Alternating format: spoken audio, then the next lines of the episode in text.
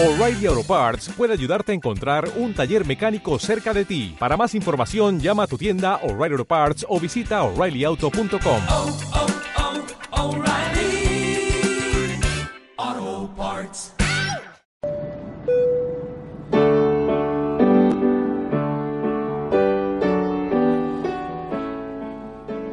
Sobre todo en los últimos años, desde que volvió la democracia, se habla mm, del terrorismo de Estado, de lo que sucedió desde que llegó la Junta Militar para adelante y luego los juicios a los, a los jefes militares, ¿eh?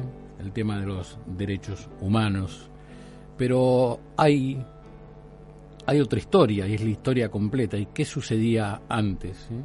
Vamos a hablar de, de Argentino del Valle de Larabur, un militar argentino que mientras se desempeñaba como subdirector de la fábrica de pólvora y explosivos de Villa María, fue secuestrado el 12 de agosto de 1974 don- durante el gobierno de María Estela Martínez de Perón por la organización guerrillera Ejército Revolucionario del Pueblo, el ERP, que permaneció cautivo 372 días en una cárcel del pueblo hasta su muerte. En el 2022, la Santa Sede habilitó su caso con el fin de poner, eh, poder iniciar un proceso formal de canonización. ¿Y qué sucedió? El Papa Francisco recibió hace días en el Vaticano a Arturo Larraure, hijo del coronel argentino, ¿eh? Larraure, este militar que estamos contando que fue secuestrado en 1975. Es la primera vez eh, que se brinda una audiencia a familiares de víctimas de terrorismo. No hay registro de una de una eh, de una audiencia en nuestra historia. Nunca un papa nos ha recibido y menos uno argentino. Tiene mucho valor sinfónico, aseguró el hijo de Arturo eh, del, del coronel eh. Él es Arturo Larraure. Y antes de conversar con él, le voy a pedir a mi compañera que lea una de las cartas que se encontraron eh, o que recibieron los hijos y la familia del coronel cuando él estaba secuestrado. 22 de octubre de 1974. Mis queridos Marisita, Susanita, Arturito, Jorgito y Mita. El nido familiar, el nido perdido. Sigue así. Días pasados le escribí a mamá y a María Susanita para su cumpleaños. Pensé que sacarían algo en la nación, pero no ha salido nada. Hoy les escribo de nuevo para hacerles llegar la tranquilidad de que físicamente estoy bien, de mi asma mejor, dispongo de todos los remedios y estoy bien atendido. A todos los extraño muchísimo, de noche. Antes de dormir me hablo con todos ustedes. No bajes la guardia y seguí adelante. María Susana puede ya sacar el carnet de conductor con 18 años cumplidos y a mis hijos y mis ahijados especialmente que no olviden mi mensaje. Aún suceda lo peor, no deben odiar a nadie y devolver la bofetada poniendo la otra mejilla. 372 días secuestrados, 8.928 horas allí bajo un goteo, ¿eh? bajo una mercería en el sur de Rosario. Y mm, allí lo único que le daban con una crueldad total eran unos papeles para que escriba a sus familias.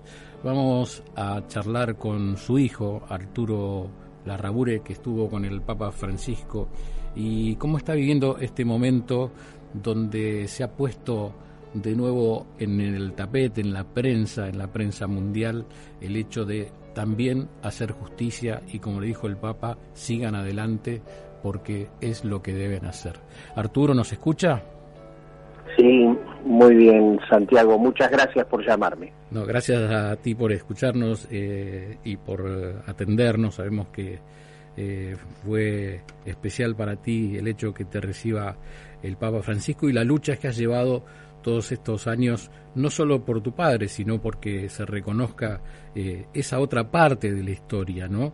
Que vivimos algunos de chicos donde se asesinaba a los militares, donde estaba la guerrilla presente, que desencadenó, eh, bueno, la AAA y todo el desastre del gobierno de de Estela, María Estela de Perón y finalmente el golpe militar. Estoy con Gisela, mi compañera. ¿eh? Buenas tardes, ¿cómo estás? Muy bien, Gisela, un gusto para mí. Contanos, Arturo, ¿qué edad tenés? Yo tengo 63 años. ¿Cuántos años tenías? sí. Tenía 15 años. Soy mm. padre de cinco hijos y abuelo de siete nietos. Así mm. que tengo unos cuantos años en, en mi devenir, ¿no es cierto? Pero siendo adolescente, teniendo 15 años, mi papá fue secuestrado una noche de sábado en una fiesta en la fábrica militar de pólvoras y explosivos de Villa María, Córdoba. Y a partir de ahí su destino fue muy incierto. No se sabía dónde estaba, no llegaban esas poquitas cartas que ustedes gentilmente han leído hace un ratito, la del 22 de octubre, mm. eh, trataba de tranquilizarnos, de decirnos que estaba bien, pero nosotros sabíamos que no era así. Una foto que nos llega cuando hay posibilidad de canje, eh, lo vemos muy flaco, eh, muy mal este, vestido con un pijama. Bueno, después supimos cómo eran esos esos días en cautiverio y qué es lo que él hacía para para no decaer. ¿Y qué es lo que el ingeniero? Sí. Si él es ingeniero, pedía siempre libros de física, de química, de matemáticas, hacía crucigramas, hacía ejercicios de esas materias para que sus facultades mentales este, no lo no lo hagan caer en esa desolación, ¿no es cierto? ¿Cómo se enteran ustedes que él hacía esto, que él eh, escribía, que él leía estos libros? ¿Cómo, cómo llegan a esta información?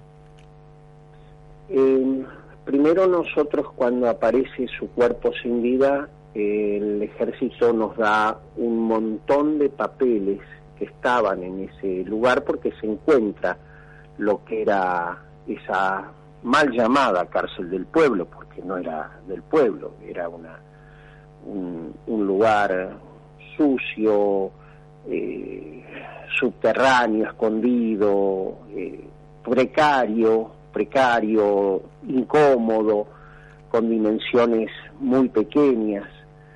Eh, ahí encuentran ese lugar y ahí aparecen un montón de elementos que él usaba en su, ah. en su diario vivir, ¿no es cierto? Los crucigramas, los, los, los cuadrados mágicos, mm. que lo llaman, todo, todos ejercicios para no perder las facultades. Pero después, en el año 77, la revista Gente eh, hace una publicación donde muestra su diario, de cautiverio. En esos papeles que pide para hacer esas fórmulas, esos ejercicios, esa poesía que le escribió a mi madre, eh, escribió un diario personal donde deja sus, sus, su legado, yo diría, sus mensajes póstumos, porque era tenía muy claro que no iba a salir con vida. Eh, mm. Año 77 entonces en la revista Gente aparece su diario personal de cautiverio. ¿Tu padre es parte de una negociación, Arturo, para que liberen presos? ¿Es así, de leer? Sí, sí. Hay distintas eh, negociaciones que se van desarrollando a lo largo de esos días. Eh, una de ellas es eh, que cinco integrantes del ERP que habían atacado el Comando de Sanidad el 6 de septiembre del 73, también en gobierno constitucional. Eh, habían sido juzgados y condenados, estaban presos y los pedían a cambio de la vida de mi padre.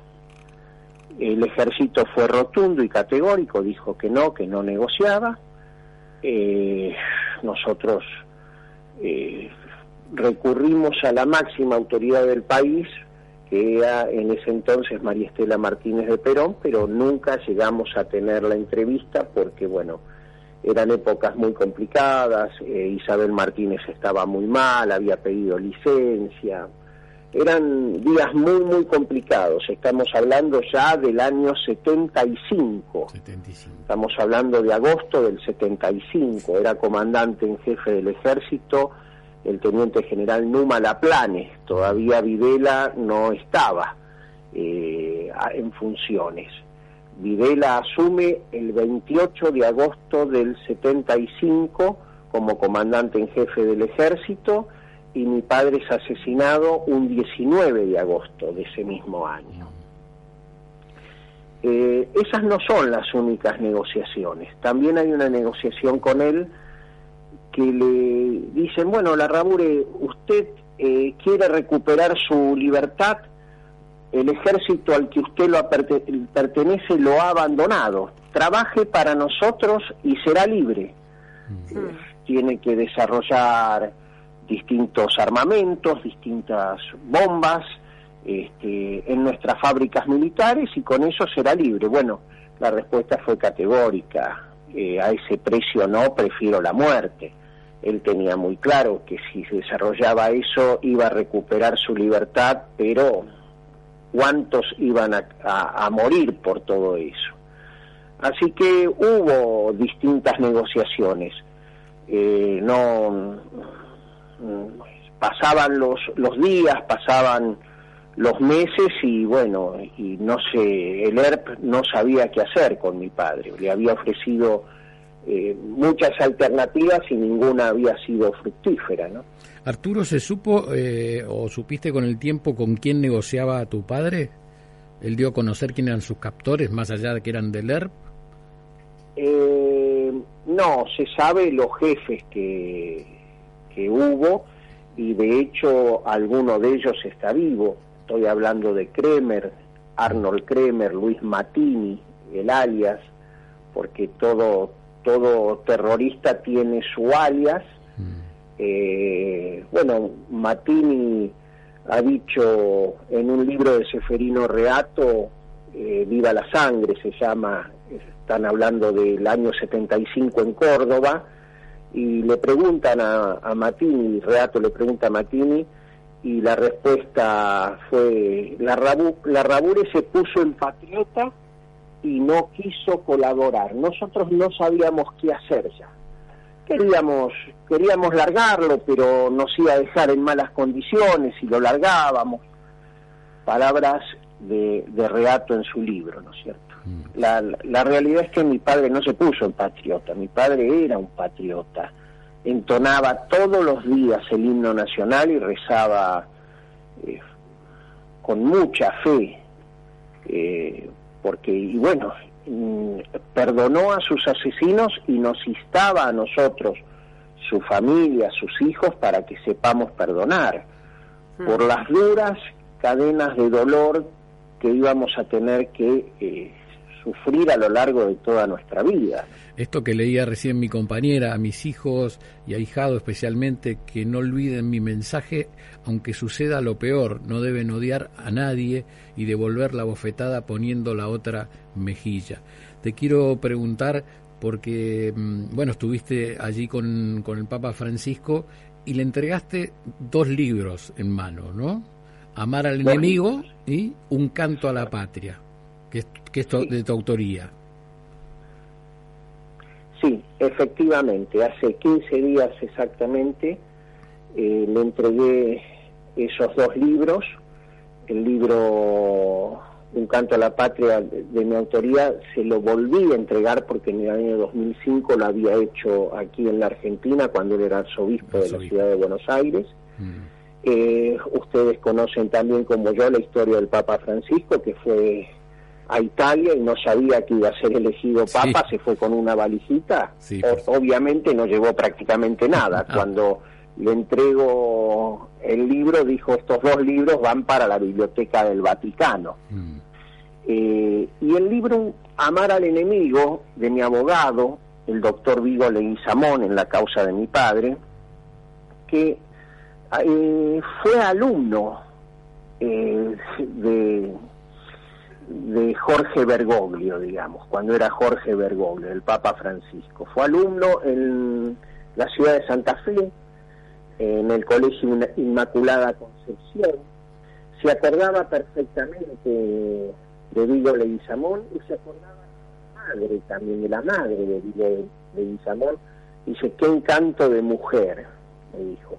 Es decir, el, Papa Francisco tiene una memoria, eh, yo diría, prodigiosa. Está ubicado perfectamente en tiempo, en espacio, está bastante bien físicamente. Yo pensé que lo iba a encontrar peor porque los medios dicen que, que bueno, que tiene una enfermedad complicada, pero yo lo vi muy bien. Cuando fue el momento de pararse no utilizó el bastón, eh, y nos trató con inmenso cariño, con mucha dedicación, con mucha alegría. Eh, se puso muy contento de recibir a argentinos. Nos hizo mención que después de nosotros venía la comitiva francesa con Macron y, y con una picardía nos dijo, ahí, pero cuando yo estoy con argentinos estoy mejor. Y, y él en una eh, en este viaje usa en una homilía eso de amar al enemigo. Sí, sí, hace unos días lo publicó el domingo pasado la el Clarín. Mm. Él tiene una homilía ante más de 30.000 personas en otro país, este, en un país musulmán, y hace mención a eso, con lo cual uno deduce que ha comenzado a leer el libro y ha comenzado a leer seguramente el bosquejo que preparamos con mi abogado, un bosquejo eh, que habla del camino de pacificación de los argentinos.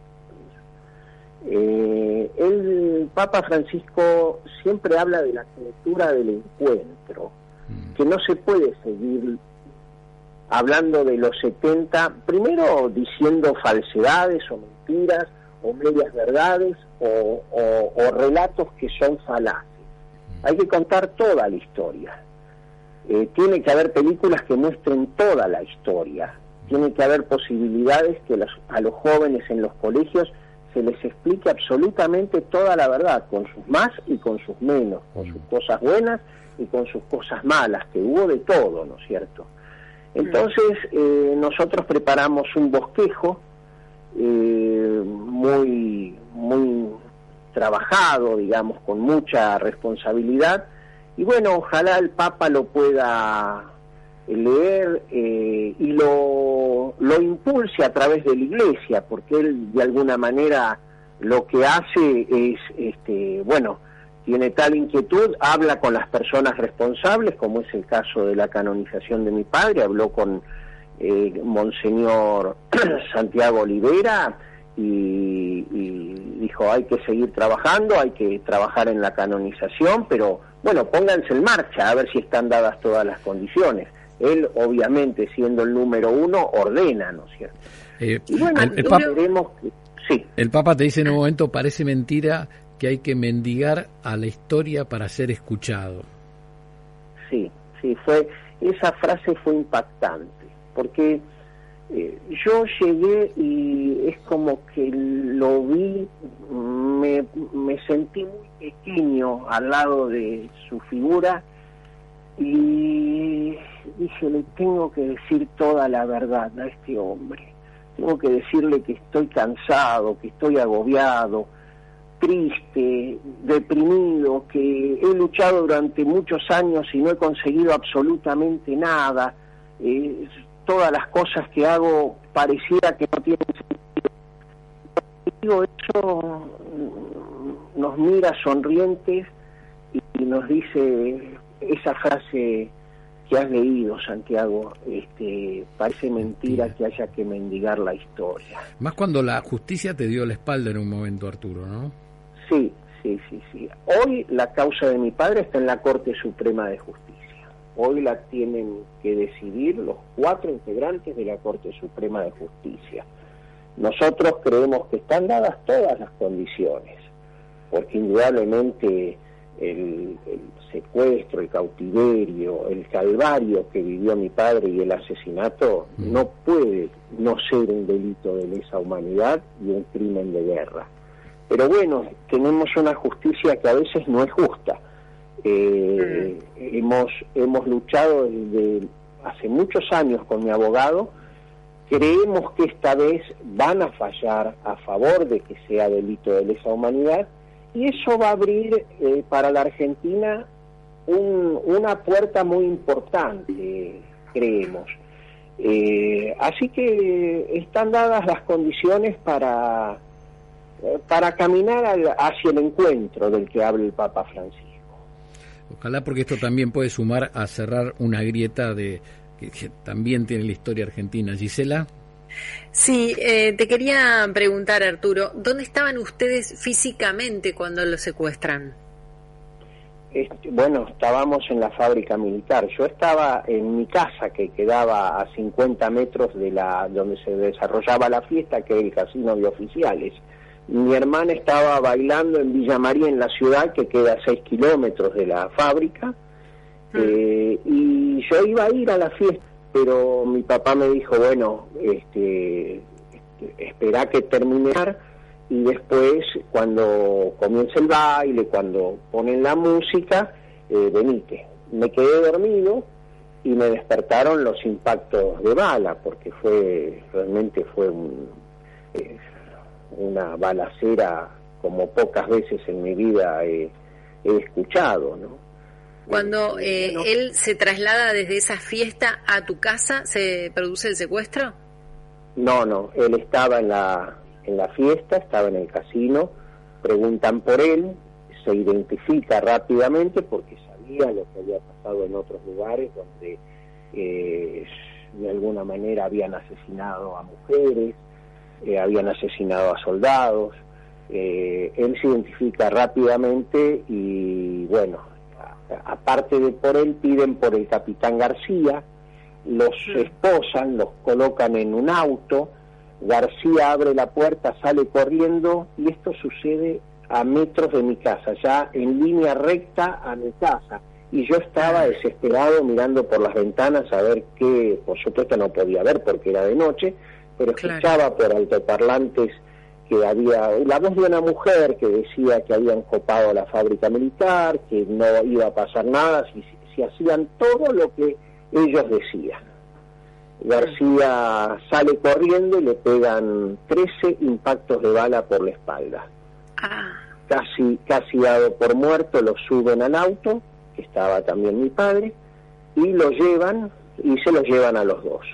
A las 6 de la mañana del día siguiente aparece a metros del Hospital Militar de Córdoba y este bueno esos 13 impactos de bala ninguno dio en, ningún órgano vital.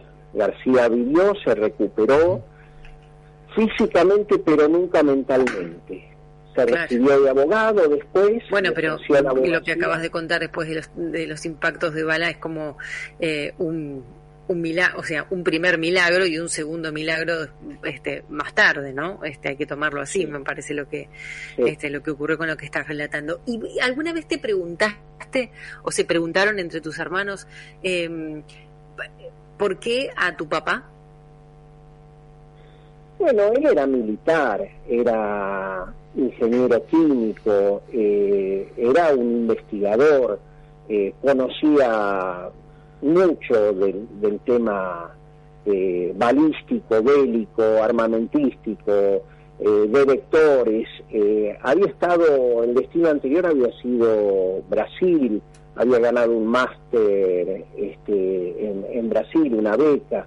era un hombre profundamente estudioso y bueno, eh, el ERP, como Montoneros, como los otros grupos terroristas, llegaron a tener 17 fábricas militares. Necesitaban quienes este, de alguna manera desarrollen los, los productos que después eran los que iban a asesinar a la gente. El masacre en el comedor, que es otro libro de Seferino Reato, la bomba vietnamita que, que hacen, bueno, mata a 23 personas, y él a 110. Mi padre tenía muy claro que si él desarrollaba distintos, distintos elementos, iba a asesinar a, a mucha gente y eso no lo, no lo podía concebir. Arturo, así como en las cartas eh, vos eh, o tu familia puede sentir que él iba, eh, les, mantenía, digamos, la fe a ustedes de que él estaba bien, pero ustedes empezaban a sentir que él perdía la fuerza. ¿Cómo fue esperar estos 372 días mientras García, como decís vos, capitán, más allá del ataque se había salvado? ¿Ustedes tuvieron esperanza de que en algún momento él salga en libertad eh, mira, Santiago, yo todas las mañanas me levantaba con la esperanza y cuando llegaba la noche me acostaba con una desesperanza diciendo, bueno, hoy no fue el día, pero mañana lo puede ser. Yo soñaba que un día lo iba a volver a reencontrar y no encontrármelo eh, como lo encontraron en, en Rosario, con 48 kilos menos de peso, torturado, golpeado. Eh, no, no lo podía creer. Pero todos los días de los 372 días mantuvimos las esperanzas de que aparezca con vida. Arturo Larraure, gracias por compartir esta historia, porque la historia, como vos decís, hay que contarla entera para nuestros chicos, para, para todos, para todas las generaciones argentinas. ¿eh? Una historia antes del golpe militar que fue durísimo, algunos eran muy, muy chicos y veíamos eh, cómo se asesinaba a los militares, cómo se ponían bombas eh, y se mataba gente y cómo actuaban los grupos guerrilleros. Eh, te queremos mandar un abrazo enorme y ojalá la canonización y aparte la justicia te dé, bueno, paz, consuelo, ¿no? Y, y sobre todo saber que como hijo has cumplido con tu deber, buscar su historia toda la vida y, bueno, como decíamos antes, que sea justicia y que se conozca todo esto que sucedió eh, tristemente en la Argentina. Muchísimas gracias a vos, a Gisela, y yo creo que los argentinos nos merecemos no solo un futuro mejor, sino un presente mejor. Así que este, ojalá, ojalá lo logremos. Un abrazo. Arturo Larrabure, hijo del coronel argentino del Valle Larrabure, quien fue secuestrado, asesinado por el ERP, eh, torturado. Recuerdo de chico ver las fotos en el diario con mis abuelos eh, de la manera en que lo encontraron, eh, en un pozo, como él dijo, no en una cárcel del pueblo, abandonado y casi, por lo que se sabe, murió, Chise, porque no le daban de comer, ¿eh? muerto de hambre con 48 kilos menos. Esta es nuestra historia, ¿eh? esta es la historia argentina y la tenemos que contar toda. ¿Te preocupas por tu familia? Entonces, ¿por qué darles solo huevos ordinarios cuando pueden disfrutar de lo mejor? Eggland's Best, los únicos huevos con ese delicioso sabor fresco de granja, además de la mejor nutrición, como 6 veces más vitamina D, 10 veces más vitamina E y 25% menos de grasa saturada que los huevos regulares, además de muchos otros nutrientes importantes. Así que, dales los mejores huevos. Eggland's Best, mejor sabor, mejor nutrición, mejores huevos.